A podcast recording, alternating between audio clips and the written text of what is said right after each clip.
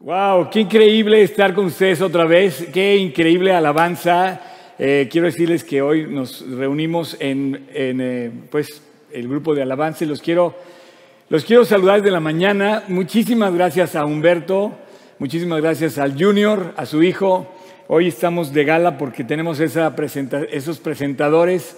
Eh, gracias, gracias. Y bueno, eh, me emociona llegar hasta tu casa, que todos juntos llegamos a tu casa y bueno, aquí está esto vivo, este lugar te está esperando, pero como no nos podemos reunir, podemos llegar hasta tu casa y bueno, todo esto que hacemos es para justamente que mutuamente nos alentemos. Hoy es el final de nuestra serie de apatismo, el culto a la apatía, y precisamente lo que ustedes acaban de ver es un ejemplo de lo que no son apáticos. Humberto viene de Toluca y viene con su hijo y los dos se sacudieron la apatía y se vinieron desde Toluca para mandarte el mensaje de bienvenida y bueno, eso me emociona mucho, igual que el, todo el equipo de worship. Y además tú no los ves, yo sí los estoy viendo aquí, a todos están detrás de las cámaras. Y bueno, me emociona mucho el ambiente que se vive aquí porque eh, quiero decirte que este lugar está preparado para alentarnos y comenzamos viviendo ese aliento entre nosotros. Hoy, hoy siempre, hay, siempre hay emoción, siempre hay estrés, siempre hay carrera, siempre hay, este, ya sabes, va a funcionar, va a salir bien, vamos a hacerlo todo bien. Pero es con el único fin de servir a Cristo y ese es lo más, lo más hermoso. Eh, quiero mandarles un saludo también a otro que no ha sido nada apático, a Tony Polos, que se está recuperando de COVID. Les agradezco sus, eh, sus sus oraciones, la verdad le ha ido muy bien. Tony, saludos a tu esposa Pau también, a, Lozano, a este, le digo que es Lázaro, a, nuestro querido amigo Mau.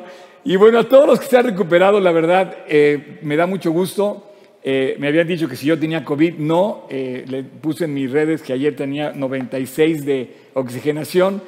Y quiero agradecer de una manera muy especial a todos los doctores, que directa o indirectamente han servido a, pues, a esta iglesia, a sus amigos y en especial han servido a este país. Mis respetos a toda la gente que está trabajando en los hospitales, que se la están rifando. Y la verdad, muchos de ellos se han sacudido la apatía y si no fuera porque ellos han decidido pagar ese precio, muchas personas no se hubieran recuperado. Por otro lado, también quiero reconocer que, que ha habido pérdidas, y estamos pasando por una pandemia que nos duele, que nos aflige y que sin, duda nos ha arrancado lágrimas de dolor por la pérdida de algún ser querido. Y bueno, tenemos que solidarizarnos y justamente por ese, por ese eh, mensaje que compartimos, quiero pedirte que te levantes.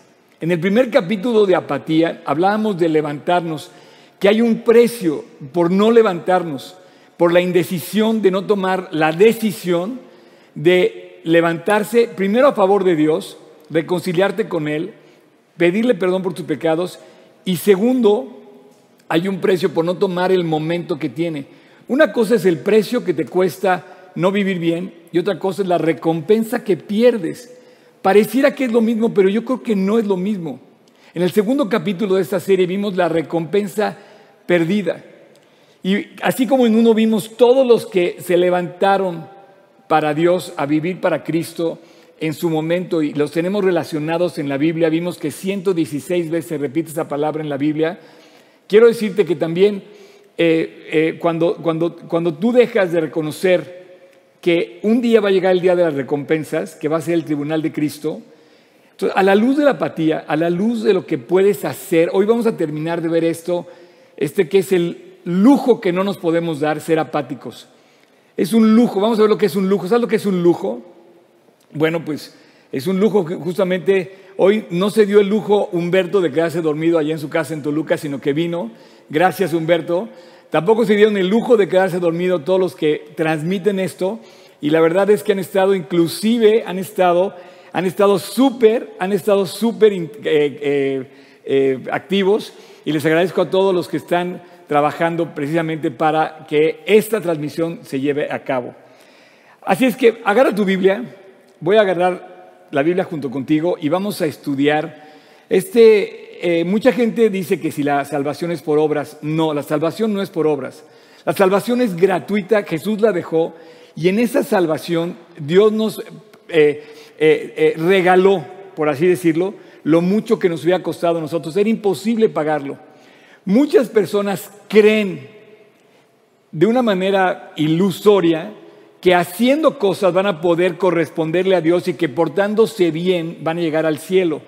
Y la balanza, y la balanza va a ser como que eh, eh, va a llegar a la, a la, digo? A la medida correcta. Si haces muchas obras, entonces tus pecados se van a, se van a equilibrar. No, esto no es una balanza. Esto se trata de aceptar la salvación que Cristo nos regaló en la cruz del Calvario y que Él ofrece sin precedente y sin la capacidad de que nosotros podamos ofrecerle un precio a cambio.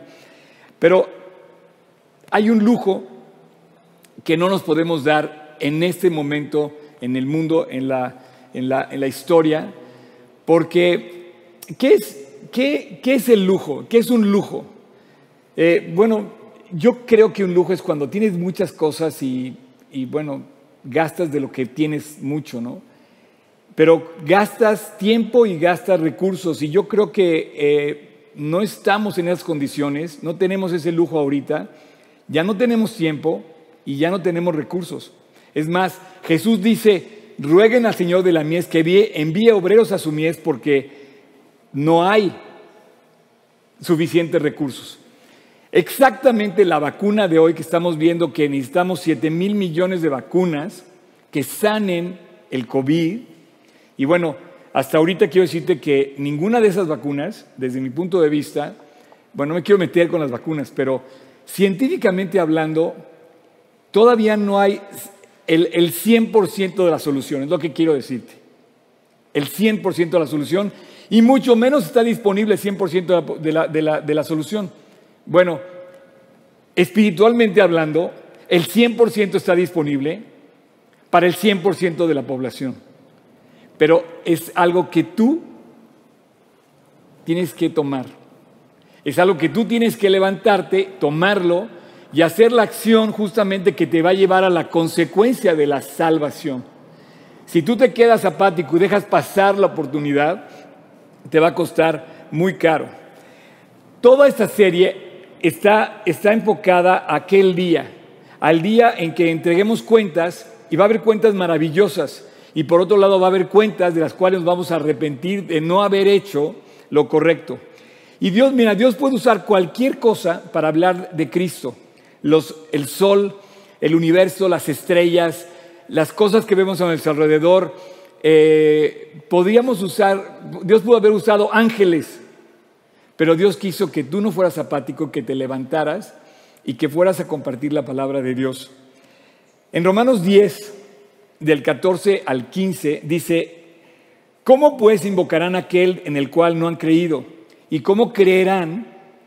Repito, ¿cómo creerán en aquel de quien no han oído? ¿Y cómo predicarán si no fueren enviados? Como está escrito, cuán hermosos son sobre los montes los pies, perdón, estoy, estoy leyendo la cita original, cuán hermosos son los pies de los que anuncian las buenas nuevas. Un poquito más adelante, ahí mismo en Romanos, y quiero que enfoques este versículo 17, dice, así que la fe es por el oír, la fe es por el oír y el oír por la palabra de Dios. Eh, pero digo, ¿no han oído antes? Claro que han oído.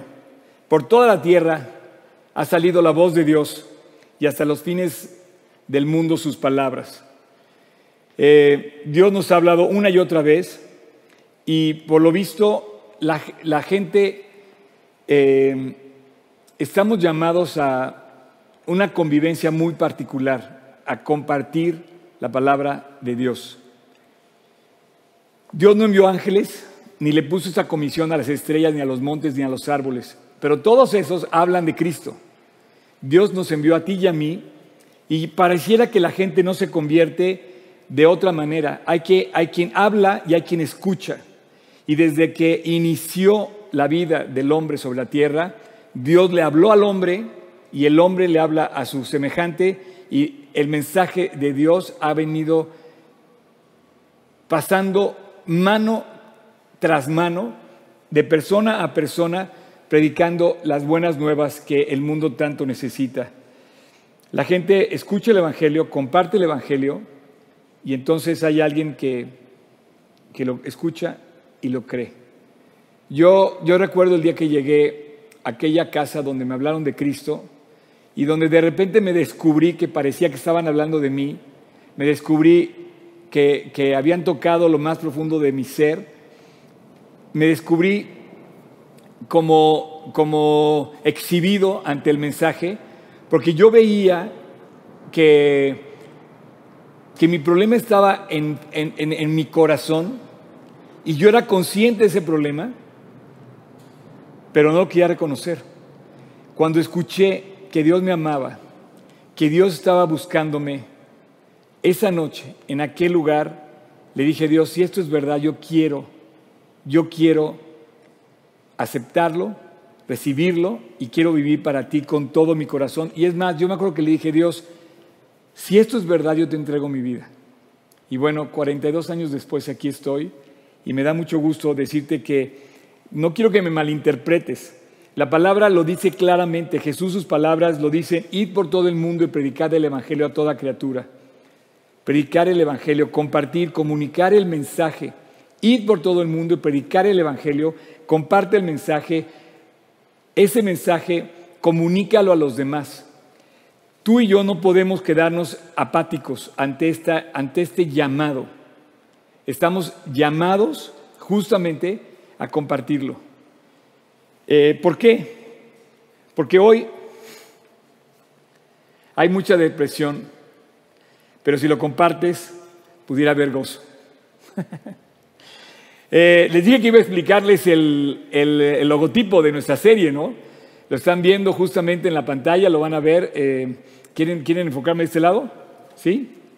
Lo, van a ver, el, vamos, a, vamos, a, vamos a ver cómo, vamos a, vamos a explicar y la verdad es que el logotipo de la, el, el logotipo de la, de la sesión de hoy, de esta serie que estamos cerrando, habla de cómo puedes salir de la depresión para entrar en el gozo.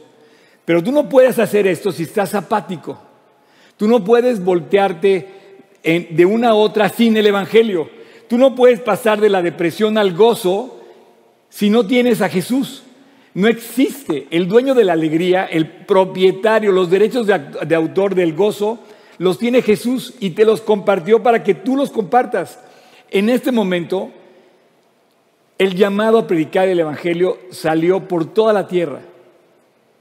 Y ya no podemos congregarnos, por lo menos en los próximos meses, no podemos congregarnos como antes lo hacíamos, invitando a la gente, hoy te voy a invitar a mi grupo para que vengas a escuchar la Biblia. No, ya no lo podemos hacer. Ahora tienes que salir tú. Y sabes qué? Me encanta. Aquí en este momento donde estoy, le quiero mandar un saludo a Tania. Acabo de hablar con Tania hace, hace un, par de, un par de horas. Ella acaba de perder a su abuelita. Y, y estábamos comentando que lo más valioso que tenemos hoy es compartir el Evangelio. Y como dice Pedro, en su primera carta, en el capítulo 1, en el versículo 9, dice, obteniendo el fin de vuestra fe, que es la salvación de nuestras almas. ¿Sabes? El gozo viene por la fe, por creer en Cristo. La depresión surge porque hubo gente que no, no buscó a Dios, que no se levantó cuando lo llamaste. Y la verdad, tú puedes vivir en depresión cuando el plan de Dios es que vivas en alegría y en paz. Yo sé que la tristeza de Tania, Tania me estás escuchando, si me estás escuchando, yo sé que tu tristeza va a quedar ahí porque perder un ser querido es irreparable. Pero el gozo de saber que va a estar en el cielo, que un día vamos a encontrarnos con Él, es nuestro consuelo y nuestra fortaleza. Bueno, Jesús vino para eso. Y dijo, ve por todo el mundo y predique el Evangelio.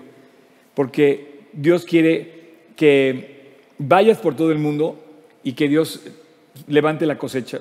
O sea, tú ve, tú habla, quítate la apatía y Dios va a levantar la cosecha. Yo no sé, por ejemplo, eh, viendo a los que cantan ahorita, a los que tocan aquí a Carlos, a Pato, a Saraí, viendo a los que, a, Humberto, viendo a Tony predicar ahorita que está guardado en su casa, y cuando vemos sus vidas, tú, tú te imaginas el precio que paga gente por, por, decidir venir. Por ejemplo, eh, no solamente la gasolina, no solamente levantarse temprano, pero hay un precio que, y, dice, lo puedo pagar feliz. Y yo no sé si estamos hablando, pensando de la recompensa que vamos a recibir, pero ciertamente va a haber un día de recompensar todo este esfuerzo. Hasta ahorita yo me siento más que pagado por caminar predicando el Evangelio.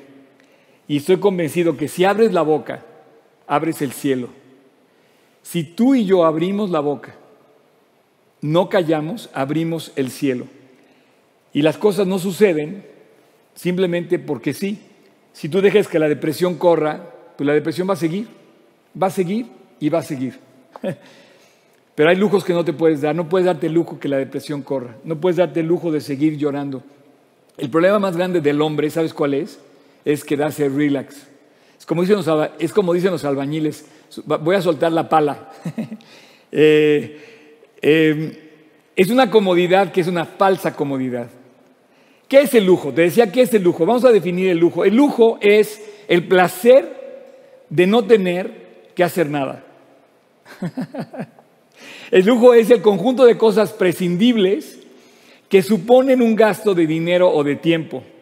El lujo es algo que tienes cuando todo demás te sobra. O sea, no sé, es, el, es, el, es el placer de no hacer nada. Bueno, no estás llamado así al Evangelio.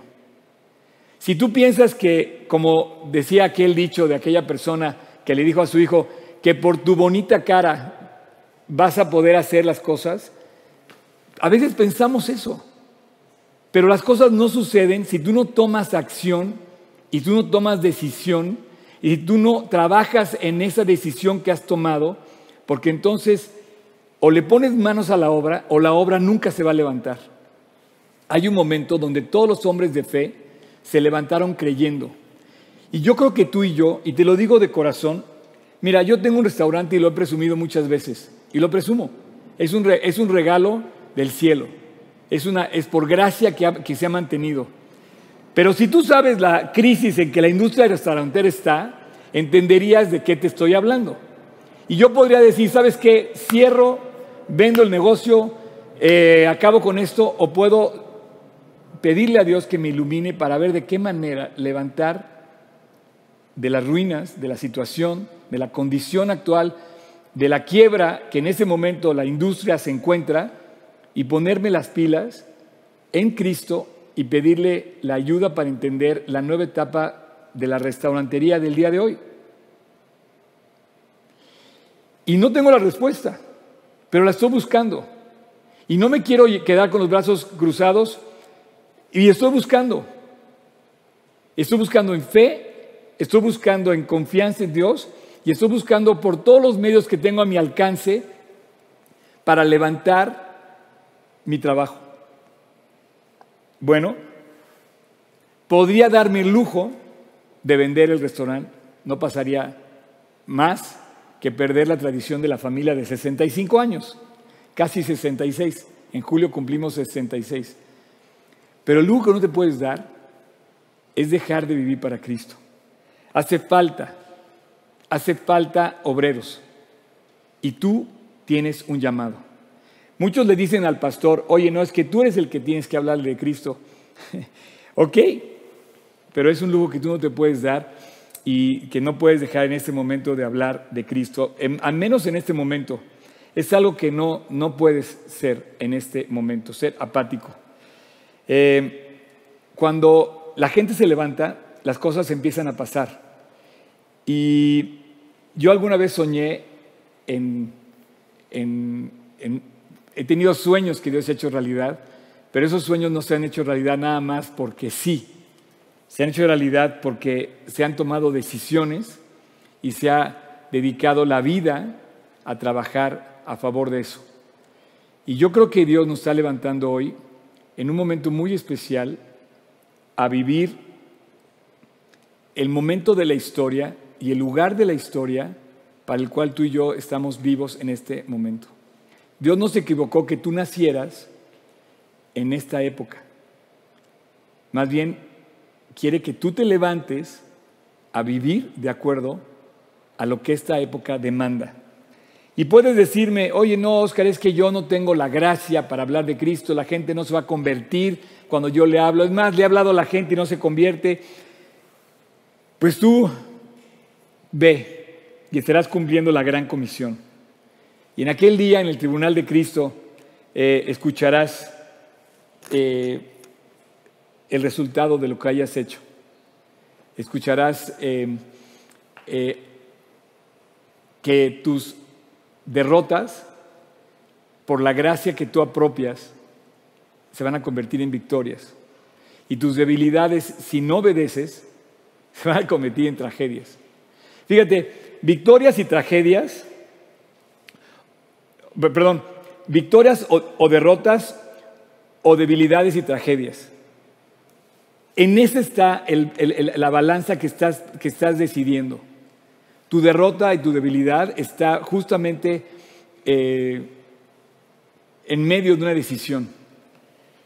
Y escuchar la mención, de, la mención de nuestros errores en el Tribunal de Cristo, no. Yo creo que más bien en el Tribunal de Cristo a escuchar cuántas veces apropiaste y dijiste a Dios que sí. En el Tribunal de Cristo vamos a escuchar cuántas veces nos levantamos cuando obedecimos a Dios, cuando llevamos a la práctica lo que Él nos había enseñado. Vamos a escuchar que Dios al tomar y al obedecer y al tomar acción y obedecer su palabra, convirtió nuestras derrotas en victorias y nuestras debilidades en triunfos. El tribunal de Cristo es semejante a la forma como vives hoy tu relación con Dios. Si avanzas, sabes que va a haber una recompensa porque ya la empiezas a recibir. Cuando tú obedeces la palabra de Dios, llega la paz y llega el gozo. Pero este gozo no va a llegar si tú no obedeces. Hay un precio que pierdes por no obedecer. Ese precio es el gozo. Hay una recompensa que pierdes en el tribunal de Cristo por no apropiar la, gracia. Y hay un lujo que no te puedes dar hoy. Todo lo que has hecho en otros términos recibirá definitivamente una pérdida irreparable. 1 Corintios 3 dice así, eh, dice, conforme la gracia que me es dada, yo como perito arquitecto puse el fundamento y otro edifica encima, porque nadie puede edificar otro fundamento que el que está puesto, el cual es Jesucristo. Y si uno, y si sobre este fundamento alguno edificare oro, plata, piedras preciosas, madera, heno y hojarasca, la obra de cada uno será manifiesta porque el día la declarará y por el fuego será probada. Pero si permaneciere la obra de alguno, recibirá recompensa. Si la obra de alguno se quemare, sufrirá pérdida, si bien él mismo será salvo así como por fuego. Quiere decir que sí hay, sí hay que hacer algo. No se gana la salvación por obras, pero tú estás llamado a levantarte y a tomar acción, a ponerle eh, pies a tu fe. Eh, obedecer a Dios, vivir para Cristo hace que esas derrotas se vuelvan las victorias que estás anhelando. ¿Quieres componer tu vida? Obedece a Dios, levántate. Y bueno, Pablo le decía a Timoteo, los pecados de algunos hombres se hacen patentes antes que ellos vengan a juicio, mas a otros se les descubren después. Asimismo, se les hacen, se hacen manifiesta las buenas obras, las que son de otra manera no pueden permanecer ocultas. O sea, Dios hace manifiesto lo que tú haces para Dios. Una llamada, eh, eh, un, acto de ayuda, hace que tú brilles para Cristo. Eh, los creyentes hacemos en este mundo la diferencia. En términos de lo, lo, que decía Cristo, decía que somos la sal de la tierra. Pero si la sal pierde su sabor, ¿con qué será salada la tierra? ¿Dónde van a encontrar la diferencia? Dice, una luz no se puede esconder. Tienes que ponerla en alto para que todos en la habitación vean la luz. Hay otras cosas que tú pierdes cuando dejas de vivir para Cristo. Pierdes la paz y esa paz se vuelve inseguridad.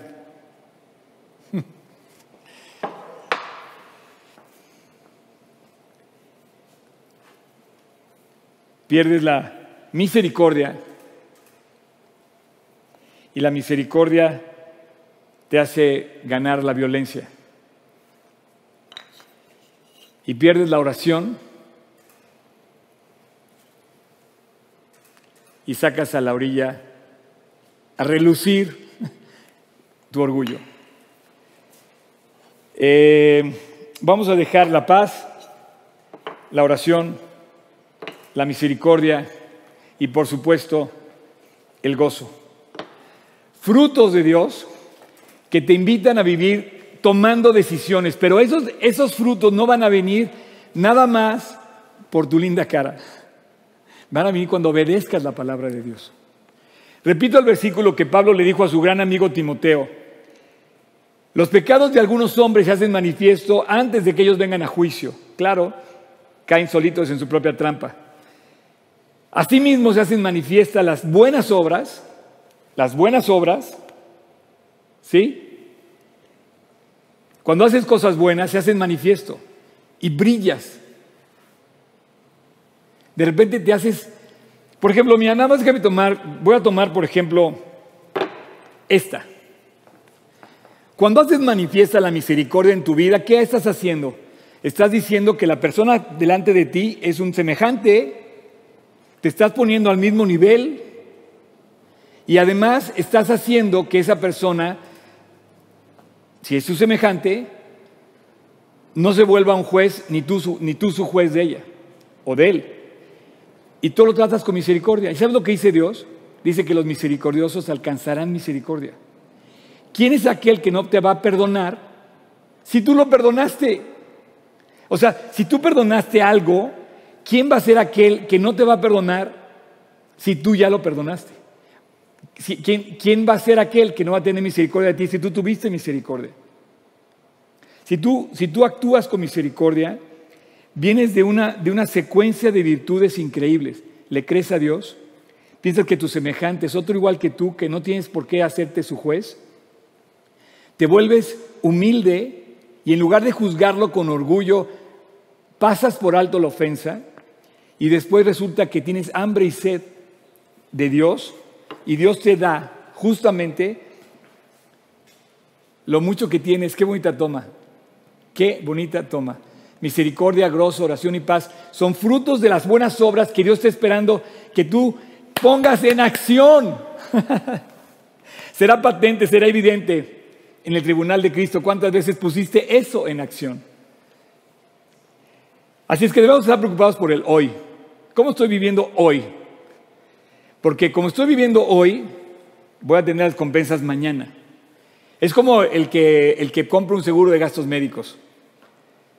Tú no puedes pensar que vas a estar asegurado cuando tengas la enfermedad si no compras el seguro ahora, si no te cubres ahora.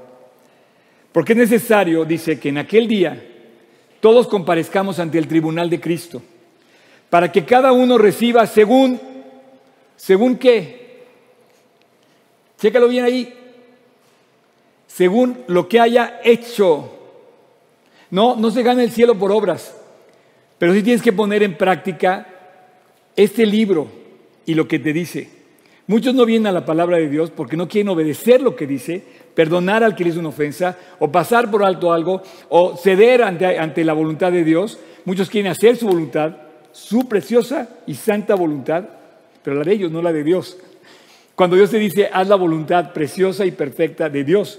Así es que para que cada uno reciba según lo que haya hecho, según haya estado en el cuerpo, sea bueno o sea malo. Subrayo lo que dice aquí, según haya hecho. Y te puedo hablar a, título de que seas hijo, seas padre, seas esposo, seas esposa, seas amigo, seas, seas colega de trabajo, empleado, patrón, según lo que hayas hecho, puedes ser presidente de la República o puedes ser súbdito ciudadano común y corriente. Pero según lo que hayas hecho, tu vida se va a empezar a definir y en aquel día, en aquel día será muy claro eh, que checaste. Oigan, pues vamos a definir nuestro logo. A ver, voy a pedirle que pase a nuestro diseñador estrella. ¿Sí puedes pasar, amigo? Ok.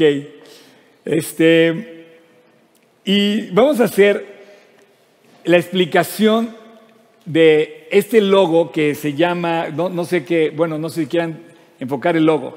Por favor, enfoquen el logo. Está, está en movimiento. Y justamente el, logo dice culto a la apatía, porque es el apatismo, ¿no? Pero, pero esa apatía se va a acabar en el momento que tú pones en acción las cosas que estás recibiendo de Dios. No importa que sea el 1%.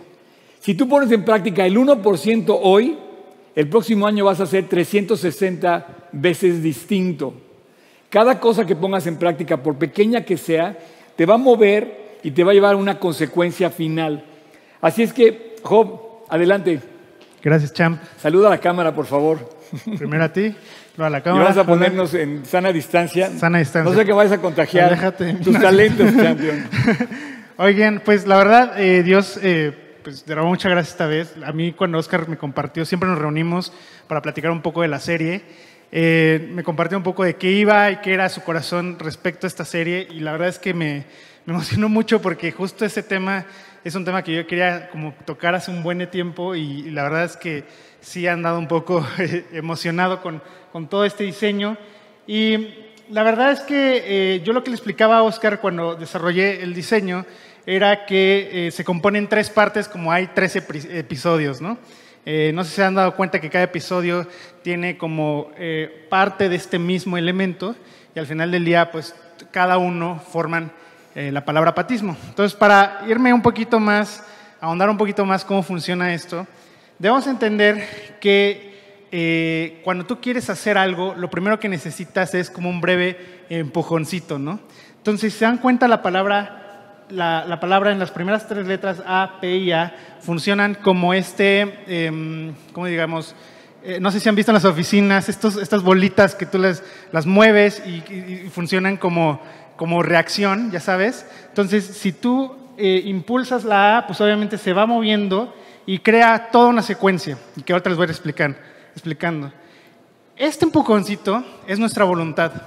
Muchas veces nosotros, para poder hacer las cosas, simplemente necesitamos hacerlas, ¿no? Hacerlas. Solo hacerlas. Entonces, esa voluntad es algo que tú quieres hacer, pero que vas a hacer, ¿sabes? O sea, no es solamente, no se queda en la idea de que ahora sí este año quiero hacer esto, pero eh, se convierte en una acción que vas a realizar. Y lo único que necesitas hacer es una pequeña acción puedes desencadenar grandes acciones. Entonces, tu voluntad, tú decides en tu voluntad empujar. Así como tú llegas con Dios y le dices, oye Dios, transforma mi vida, es estás tú poniendo tu voluntad para que entonces Él actúe. Pero, pero ¿qué crees? Pues Dios no, no va a bajar a hacerlos la cama, ni va a bajar Dios a hacerte el huevito, ¿verdad? Entonces tú tienes que poner de tu parte para que entonces esto pueda... Lavar los platos. Lavar los platos, todo, para que esto pueda accionar. Entonces, una vez que tú, haces, tú pones tu voluntad en acción, se crea una, se desencadena toda una reacción.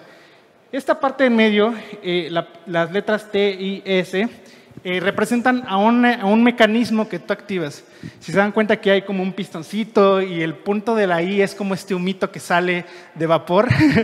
Eh, a lo que voy con esto es que cuando tú creas una acción, evidentemente ese mecanismo no se debe de parar, ¿sabes?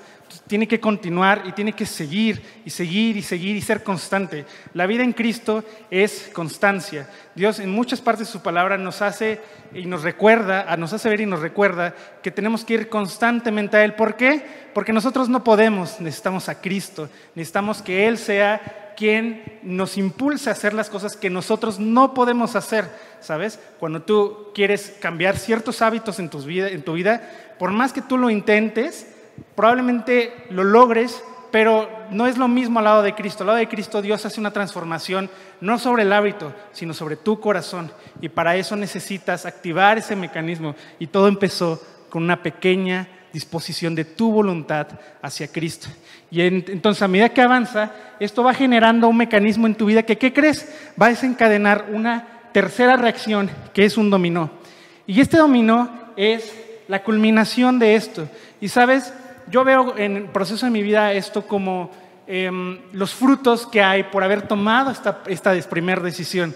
¿Sabes? Si yo tomo esta pequeña decisión, Dios va a trabajar en mi vida, pero al mismo tiempo va a culminar en frutos, en una reacción en cadena. Y estoy seguro que cuando tú tomas una decisión para Cristo, Dios no solamente te bendice a ti, sino bendice a los que están alrededor de ti por aquella decisión.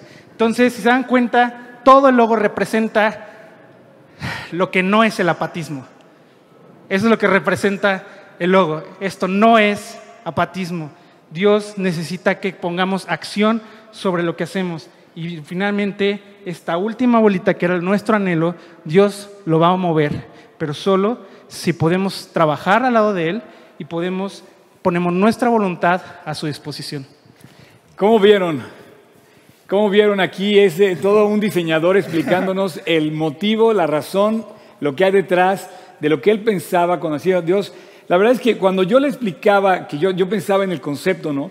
Y cuando él me dio a mí el, el, el, logotipo, le dije, no puede ser. Hace cuenta que estábamos como conectados. Exacto. Porque dije, no puede ser, es perfecto. Y me guardé hasta el día de hoy, descubrí esto, te voy a decir por qué. Eh, antes que nada, bueno, Job, muchas gracias. Nada. Este es nuestro diseñador. Eh, luego les paso su teléfono si quieren contratarlo. Es muy bueno. Y su esposa creo que lo supera. No es cierto. no, creo que sí. Saludos a la flaca por allá. Miren, tengo aquí esta mesa. ¿Sí? Y quiero, quiero decirte que yo quisiera eh, ver cómo la reacción en cadena. Obviamente dices, ah, es un efecto dominó. Sí. Pero ¿qué pasa cuando el efecto dominó es la misericordia? Cuando es el gozo, cuando es la oración, y le puedes agregar lo que quieras. Si el efecto dominó que quieres hacer tú, ahí donde estás, es que te traten con misericordia, pues hazlo tú con misericordia. Entonces dice Job, si tú, si tú haces el efecto de empujar con misericordia la primera pieza y se sigue moviendo y la mantienes con misericordia, obviamente el resultado va a ser misericordia. Jesús dijo, ¿Sabes lo que dijo Jesús de los misericordiosos? Que ellos recibirían misericordia. Cuando tú perdonas, dice los que lloran, dice recibirán consolación. Los pacificadores, dice que son los dueños de, toda la tierra. Y dice, y bienaventurado cuando ustedes, dice, vayan por la vida, inclusive delante de las persecuciones y de las dificultades. Grande, grande es tu galardón. Grande va a ser la recompensa. Grande va a ser el logro, el título de lo que va a traer Dios a tu vida. Yo no sé, pero Dios nos está dando la clave que para mí son las leyes del reino, del reino de los cielos, cómo debemos vivir un poquito del reino de los cielos en la tierra. Tú no puedes vivir en inseguridad, tú no puedes vivir en orgullo, tú no puedes vivir en depresión, tú no puedes vivir en violencia, porque eso vas a ganarte. Ese es el precio que estás sembrando. Entonces, yo digo, Dios, por favor, no quites de mí tu misericordia, no quites de mí el gozo, no quites de mí todos los recursos que puso Dios en mi vida. Ahí están gratuitos para que tú y yo los aceptemos. Por último, antes de hacer este efecto dominó, abre tu Biblia en 1 Corintios capítulo 4. Así pues, hermanos, ténganos los hombres por servidores de Cristo, servidores servidores de Cristo. Señores, a todos los que están aquí ahorita en este momento, en este lugar, y a todos los que están detrás de cámaras, a todos los que han ofrendado, a todos los que han orado, todos los que están haciendo que esta iglesia esté una iglesia viva y avivada para Cristo, dice, seamos buenos administradores de los misterios de Dios. Gracias porque yo quiero que todos seamos administradores de los, de los misterios de Dios. Ahora bien, se requiere que cada administrador, que cada uno se haya hallado fiel Tú tienes que continuar. Pueden ponerle acción, continuar lo que decía Job. Tú no puedes parar el avión en pleno vuelo. El avión ya despegó. Lo que quieres es que siga y siga y siga y siga hasta su destino. Si tú paras el avión en pleno vuelo, dice, tienes que ser fiel. Yo en muy poco tengo de ser juzgado por vosotros o por tribunal humano. Y ni aún yo me juzgo a mí mismo, pero dice, el que me juzga aunque no tengo mala conciencia, el que me juzga es el Señor, y no porque no tenga mala conciencia soy justificado por ello. Así que no juzguéis nada antes de tiempo hasta que venga el Señor, aquel día. En aquel día todas tus broncas se las puedes dar y va a sacar la cuenta hasta el último bache de esta ciudad, lo va a cobrar. Va a decir, ah, mira, todo eso se gastaron en, en lugar de cubrir los baches y lo va a cobrar. Pero tu recompensa es fiel. Así que no juzguéis nada antes de tiempo hasta que venga el Señor, el cual aclarará lo oculto de las tinieblas y manifestará las intenciones de los corazones. Porque ahí se va a descubrir la obra por la cual hiciste. El problema no son hacer obras. El problema no es que hagas algo. El problema es con qué corazón lo hiciste. Y ese corazón va a ser revelado en el tribunal de Cristo. La obra, la primera, el primer empujón, el primer empujón que ves aquí, el primero con el que accionaste toda la acción, vas a decir, ¿lo hice con paz o lo hice con inseguridad? ¿Lo hice con orgullo o lo, o lo hice orando? ¿Cuál es tu primera reacción si lo haces orando? ¿O lo haces por orgullo?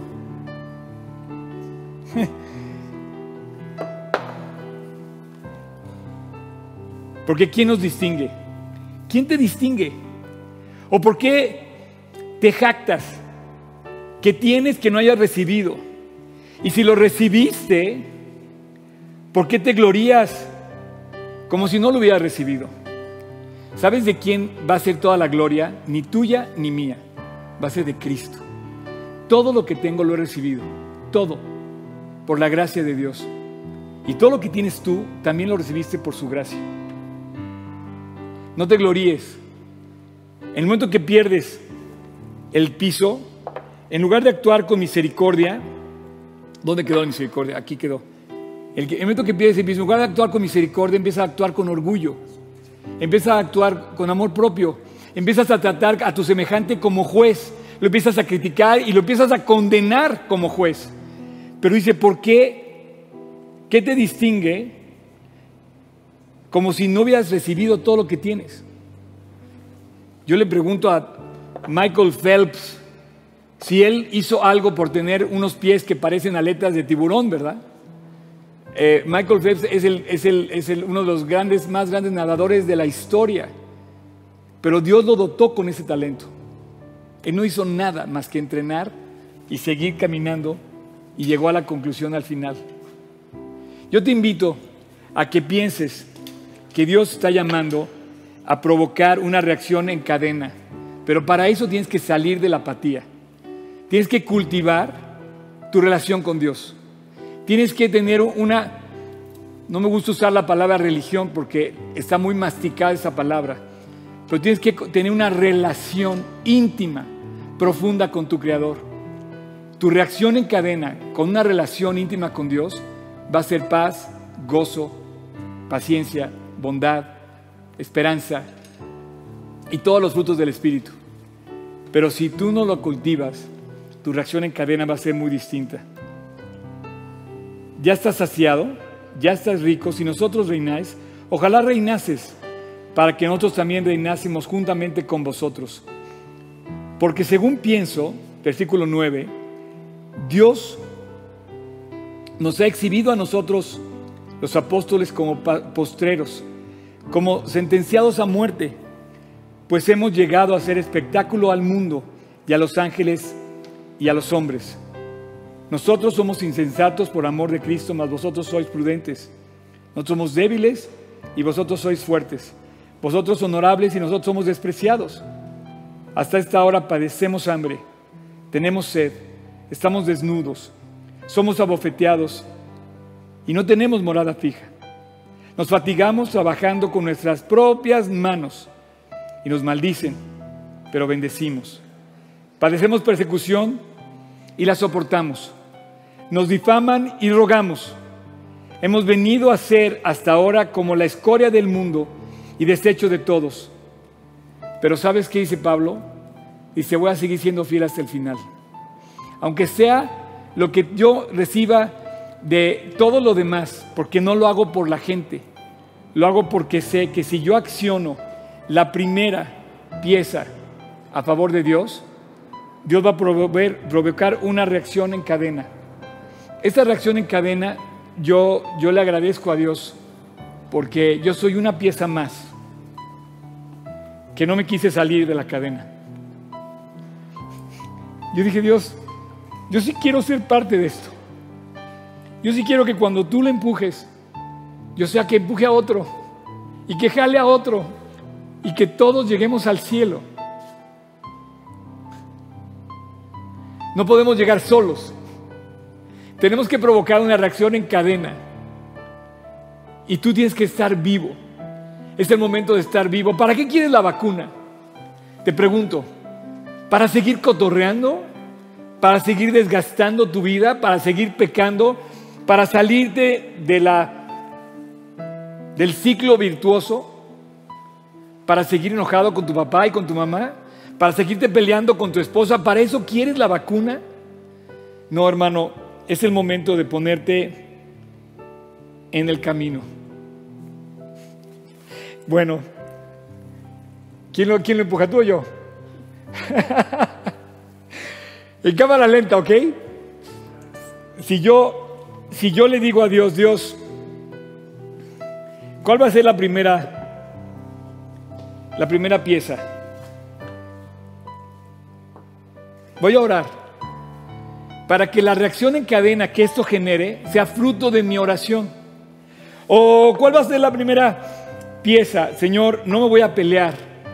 Para que entonces la reacción en cadena sea el fruto de esa paz. O Señor, lo voy a hacer con alegría y voy a venir sirviendo con gusto. O Señor, finalmente, no quiero. Yo quiero broncas. broncas tendrás Dice la Biblia que si tú siembras vientos vas a cosechar tormentas. Entonces mejor, mejor siembra misericordia. Y tú vas a ser el primero sorprendido. Una, dos, tres. Eso es lo que quería yo. Esa es la reacción que yo quería. Que Finalmente, estas dos piezas se cayeran al piso. Yo quiero que tú caigas al piso, de rodillas, y le digas, Dios, no me dejes fuera de la acción.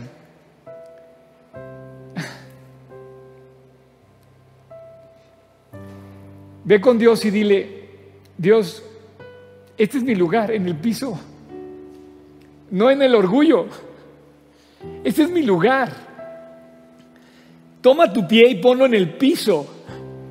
Ponte los pies en la tierra y descubre que necesitas ayuda, necesitas perdón.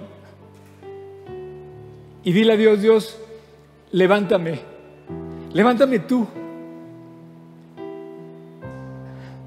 Sosténme tú y levántame tan alto como quieras hasta que llegue al cielo.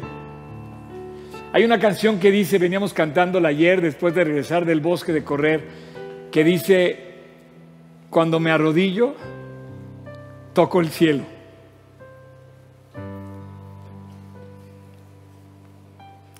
Así es que si tú quieres, en ese momento, yo voy a hacer una oración. Y es tu momento. Hace casi 42 años yo tomé esta decisión. Y mírame, estoy quebrado, pero feliz. Tú dirás, no, Oscar, estás loco. No, porque todo lo que haya quedado aquí se va a quedar. Y todo lo que haya aquí se va a quedar. Pero tengo lo único que me voy a llevar al cielo.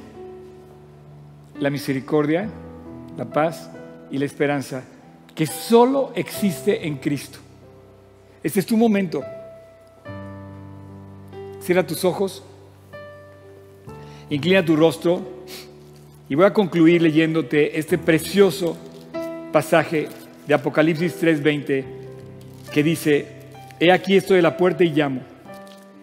Si alguno oye mi voz y abre la puerta, entraré a él y cenaré con él y él conmigo. Al que venciere la consecuencia de esa decisión, le daré que se siente conmigo en mi trono como yo he vencido y me he sentado con mi Padre en su trono. Y Dios te dice, no seas apático, y menos para Dios. El que tiene oído, oiga. Pareciera que es por el oír como la gente se convierte. Pareciera que es al oír cuando como tú respondes al Evangelio y crees y manifiestas tu fe. Vamos a orar. Voy a hacer una oración en tu nombre. Y es para que tú la repitas y tú le digas a Dios que quieres que te perdone, que te limpie y que cambie tu vida y te transforme. Señor Jesús, vengo ante ti sabiendo que yo estoy muy mal. Te pido que tú hagas tu obra en mí. Y en este momento te pido perdón. Antes que otra cosa, Dios, quiero que me perdones, que me limpies y que entres a mi corazón. A partir de hoy estoy tomando la decisión, moviéndome hacia ti, porque quiero llegar ante ti, Dios, y pedirte que entres a mi vida que quiero que caminemos juntos. Y quiero que conservemos esa relación y caminemos juntos, manteniendo esa relación fielmente. Y al final, el día que llegue al cielo, pueda recibir aquella frase que dice, bien, buen siervo, en lo poco fuiste fiel, en lo mucho te pondré. Dios, el día de hoy te recibo en mi corazón como mi Señor y mi Salvador. Te pido que me perdones y que no me permitas regresar a las cosas que hago mal. Que restaures mi vida, pero sobre todo restaures mi relación contigo. La hagas nacer de nuevo, volver a nacer, volver al principio, volver a ti y caminar todos los días del resto de mi vida junto contigo. Te invito a mi corazón, Jesús. Entra a mi corazón. Te doy gracias y te pido todo esto en tu precioso y dulce nombre. En el nombre de Cristo Jesús. Amén.